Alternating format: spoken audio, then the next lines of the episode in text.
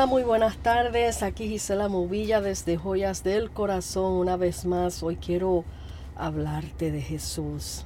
Qué nombre tan maravilloso. El nombre de Jesús. Hay un coro que dice, el nombre de Jesús es dulce. Qué mejor tema para hablar contigo en este día. Y claro, esto es un tema que no tiene límites. Claro, trataré de hablar hasta donde alcance el, eh, lo que tengo en mis notas, pero probablemente continúe en otras eh, en otros episodios más. Este porque es sumamente extenso. Hablar de Jesús esto hay, hay tela para cortar. Pero hasta donde lo que tengo por el momento lo quiero compartir con ustedes porque hace días uno siempre habla del Señor Jesús y uno predica del Señor Jesús, de la venida de Cristo, eh, que obviamente está a las puertas y que es algo, un evento sumamente maravilloso que toda la iglesia de Cristo debe de estar esperando. Pero también tenemos que hacer un alto y sentarnos a meditar en Jesús. Desde los comienzos de su vida aquí en la tierra, lo que es Él, y todas las áreas de su vida. Y bueno, como les dije, voy a, tocar ciertos puntos, voy a hablar de Jesús hasta donde, hasta donde haya llegado mis notas y después continuaré eh, en otro podcast, añadiré eh, como una segunda parte hasta que eh, complete todo lo que se pueda completar. Jesús, el Hijo de Dios, Voy a comenzar hablando del Jesús hombre. Jesús hombre, el Hijo de Dios, pero que vino a esta tierra, se hizo hombre. Y comenzamos hablando de, primeramente, de su llegada aquí. Su llegada en la tierra, su nacimiento. Y en el, en el libro de Mateos, eh, capítulo 2, versículo 4 al 6, dice, mandó eh, a llamar a los principales sacerdotes y maestros de la ley religiosa y les preguntó, ¿de dónde se supone que nacerá el Mesías? Están haciendo la pregunta todos los religiosos y todos los escribas, los fariseos, ¿de dónde? Cuando escucharon esto, ¿de dónde se supone que nacerá el Mesías.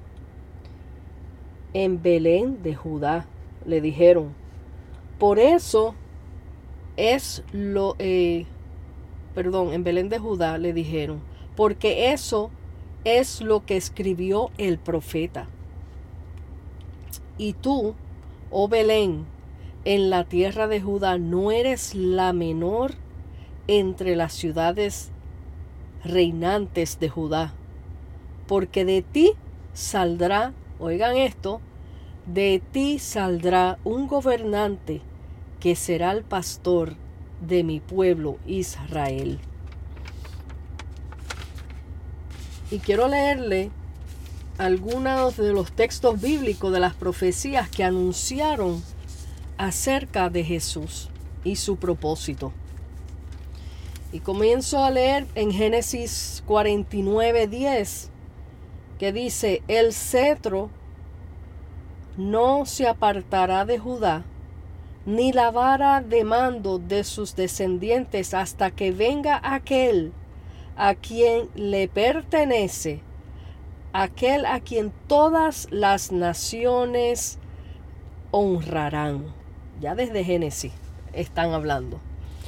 Entonces, en Miqueas dice, Miqueas 5:2, pero tú, oh Belén, Éfrata, eres solo una pequeña aldea entre todo el pueblo de Judá. No obstante, en mi nombre saldrá de ti un gobernante, una vez más, un gobernante para Israel cuyos orígenes vienen, escuchen esta maravilla, vienen desde la eternidad. Esto estaba establecido ya desde la eternidad. En Isaías 7:14 dice, por tanto, el mismo Señor les dará una señal. He aquí que la Virgen concebirá y dará luz un hijo, y llamará su nombre Emanuel, que significa Dios con nosotros. En Isaías 11, versículo 1 al 4 dice, saldrá una vara del tronco de Isaí, y un vástago retoñará de sus raíces, y reposará sobre él el espíritu de Jehová. Y escuchen bien, espíritu de sabiduría y de inteligencia, espíritu de consejo y de poder, espíritu de conocimiento y de temor de Jehová. Y le hará entender diligentemente en el temor de Jehová. No juzgará según la vista de sus ojos, ni arguirá con equidad por los mansos de la tierra, y herirá la tierra con vara de su boca, y con el espíritu de sus labios matará al impío. Esto es palabra de Dios poderosa, eh, como ya desde antes se estaba hablando de Jesús. En Jeremías 23, 5, 6 dice, pues se acerca la hora, dice el Señor, cuando levantaré a un descendiente justo del linaje del rey David él será un rey que gobernará otra vez, repetido, este es Jeremías y el anterior era Isaías, que gobernará con sabiduría. Hará lo justo y lo correcto por toda la tierra. Su nombre será El Señor es nuestra justicia. En ese día Judá estará a salvo e Israel vivirá seguro. Gloria a Dios, yo me estoy gozando esto. Y en Isaías 7:14 dice, porque un niño nos es nacido, hijo nos es dado, y el principado sobre su hombro, y se llamará su nombre admirable, consejero, Dios fuerte, Padre eterno, príncipe de paz admirable, consejero, Dios fuerte, Padre eterno, príncipe de paz. Aleluya. Este es nuestro Señor Jesús, pero aquí está, aquí se encierra, este, en este texto podemos ver la Trinidad en operación total. Consejero, Padre eterno, príncipe de paz. Gloria a Dios, aleluya. Y le quería dejar esos textos bíblicos para que después sigan leyendo y este, en su casa con calma. Ahora, ¿quiénes creyeron en el nacimiento de Jesús? Pues sabemos que primeramente la primerita que tuvo que creer en este poderoso envío y milagro fue María. Y después fue notificado a José. Ellos, ellos aceptaron el reto del reino de los cielos. Luego pasó a los pastorcillos que eh, pueden leer en el libro de Lucas 2, versículo 8 al 21, cuando ellos fueron notificados, avisados de este nacimiento maravilloso.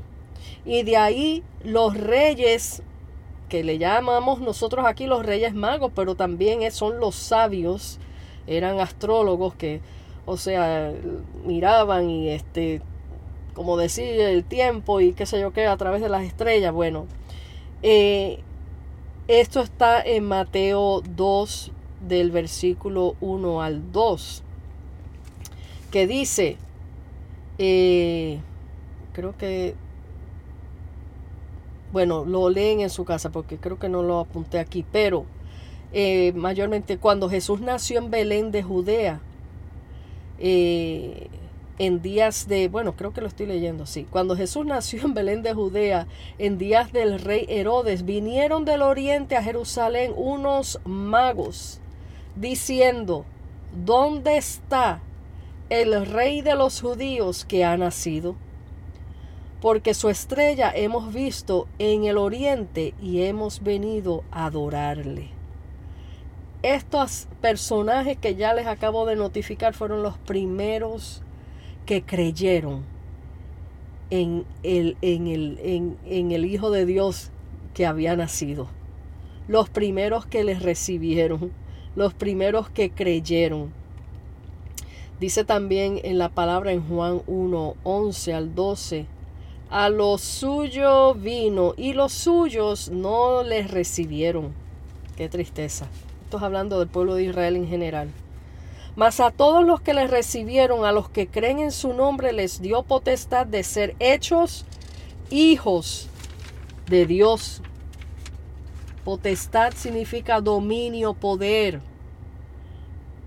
jurisdicción o facultad que se tiene sobre algo. O sea, nos dio la autoridad, el derecho de ser hijos de Dios, a los que le aceptamos. Ahora quiero hablarte un poquito acerca de el carácter de Jesús siendo hombre. Sabemos que eh, dice la palabra que Jesús era manso, humilde, pero Jesús tenía muchos rasgos en, él, en, sí mismo. Y, y, bueno, aquí yo eh, buscando, hay, hay unas notas que encontré con citas bíblicas que esto tendríamos que estudiarlo en otra ocasión detalladamente, pero ligeramente les voy a leer el carácter de Jesús, amable, amistoso, atento, benigno, compasivo, confiable, conmovido, eso que se conmueve al dolor del otro, a misericordia. Es un hombre, era un hombre considerado, consistente, cooperador, creativo, decidido, de propósito, diferente completamente, determinado. Todo esto que le estoy leyendo tiene un texto bíblico al lado, eh, que se lo voy a después a, a escribir debajo del, del, post cuando suba el audio. Eh, diligente, disciplinado, y tiene, tenía dominio propio, disciplinado, discreto, disponible, siempre disponible a nosotros, eficiente, fiel, generoso, gentil, gozoso, honesto, hábil, humilde, intrépido, justo, leal, manso, misericordioso, paciente, pacífico, perdonador, prudente, puntual, nunca llega tarde, aunque la gente dice, Dios mío, no, como decía Marta y María, no, si hubieses estado aquí, no, él no llegó tarde, llegó en el justo momento. Respetuoso, sincero, sumiso, tolerante, valiente, veraz, virtuoso. Todo esto son 60, pero yo nada más copié hasta 54.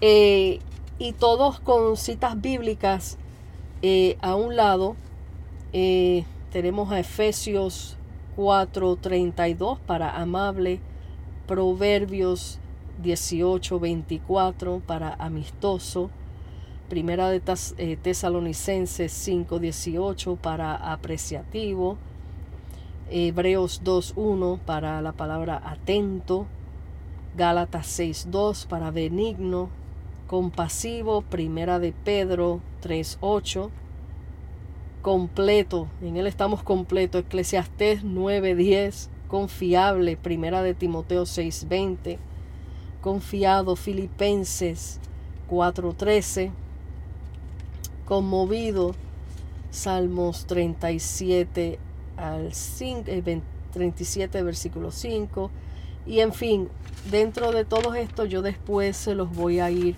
pasando escrito por el Facebook para que eh, puedan eh, leerlo detenidamente. Son muchas citas bíblicas que, que, wow. Pero quiero después eh, seguir hablando eso es parte de lo que les puse para después seguir desarrollando en otro podcast.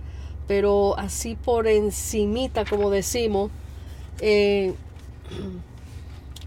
Jesús en su humanidad sabemos que fue hombre como tú y como yo, que sentía, que padecía, eh, se enfermó igual que nosotros, sufrió rechazo de su propio pueblo, que no fue, fueron la, fue una minoría eh, de su pueblo que los recibieron, mas su propio pueblo lo entregaron en una cruz. Claro, ya eso era el plan de salvación que él tenía trazado para nosotros, pero qué tristeza, ¿no?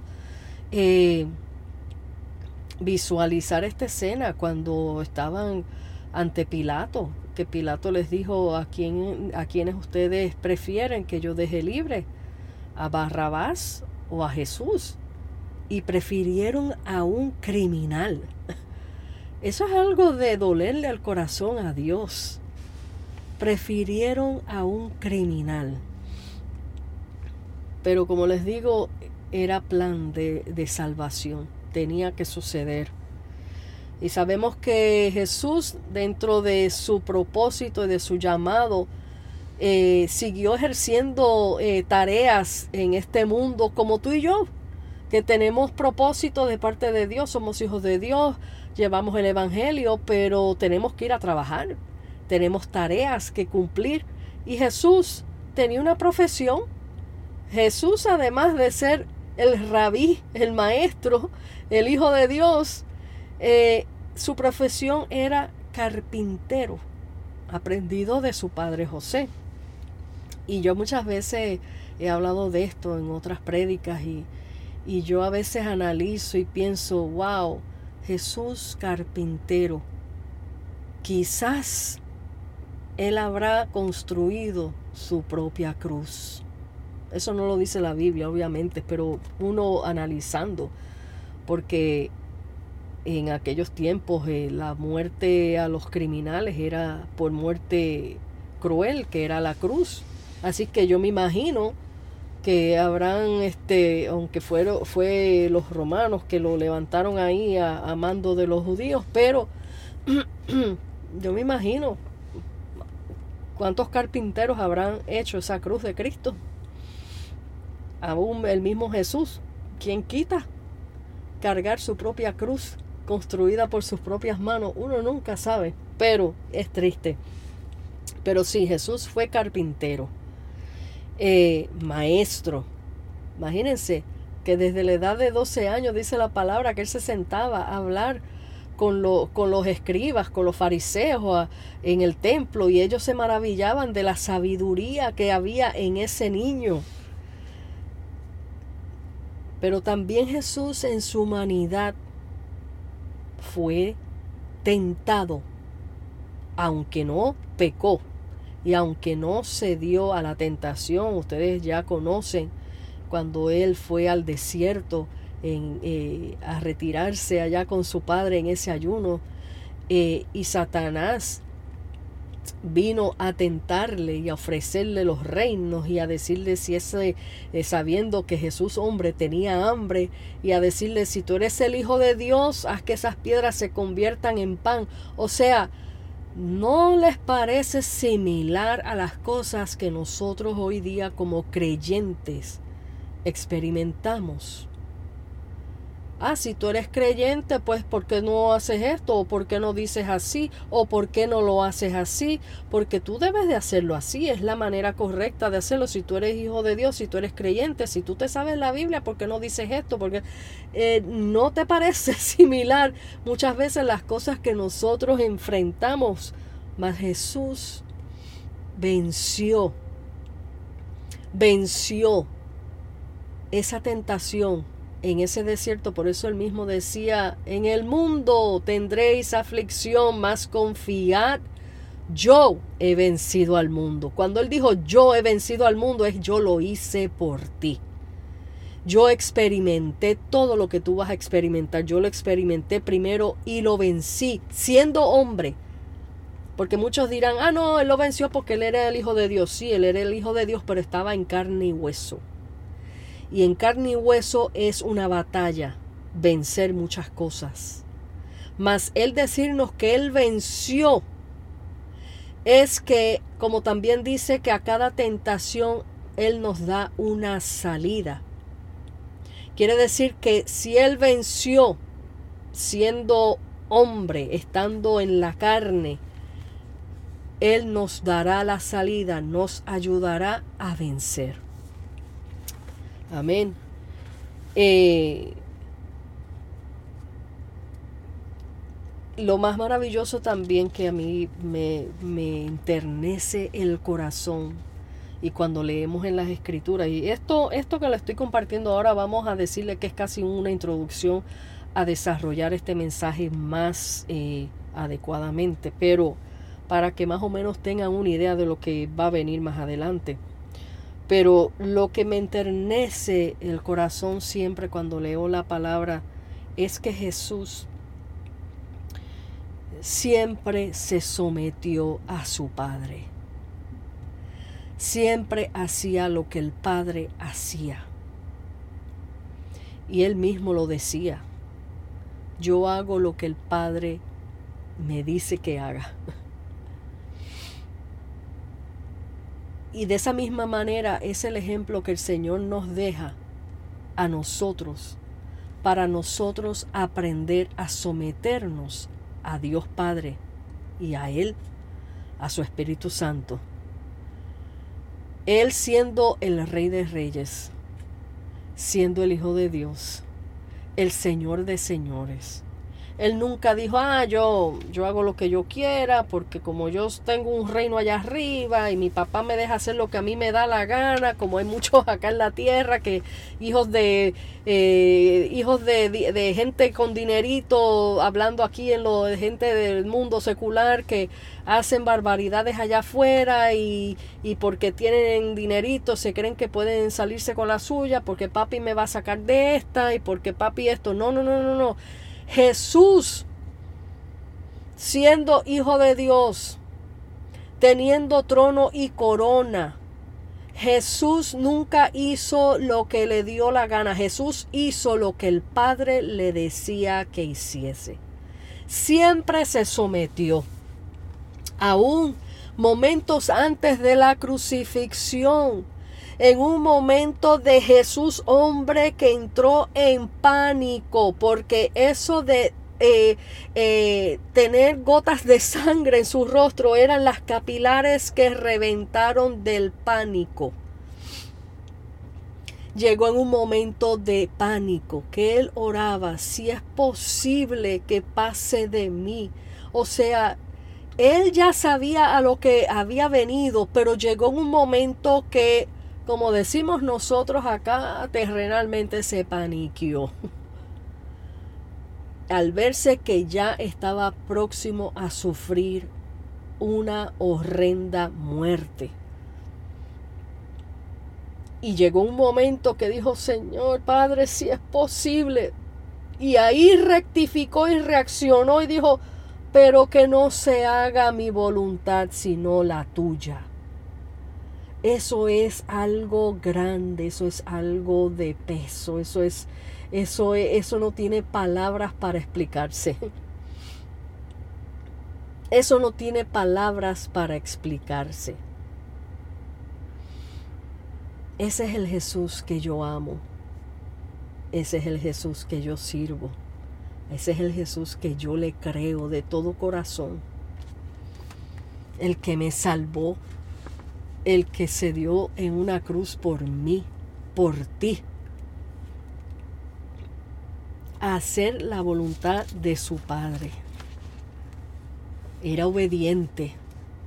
Jesús era y es, porque sigue vivo, obediente.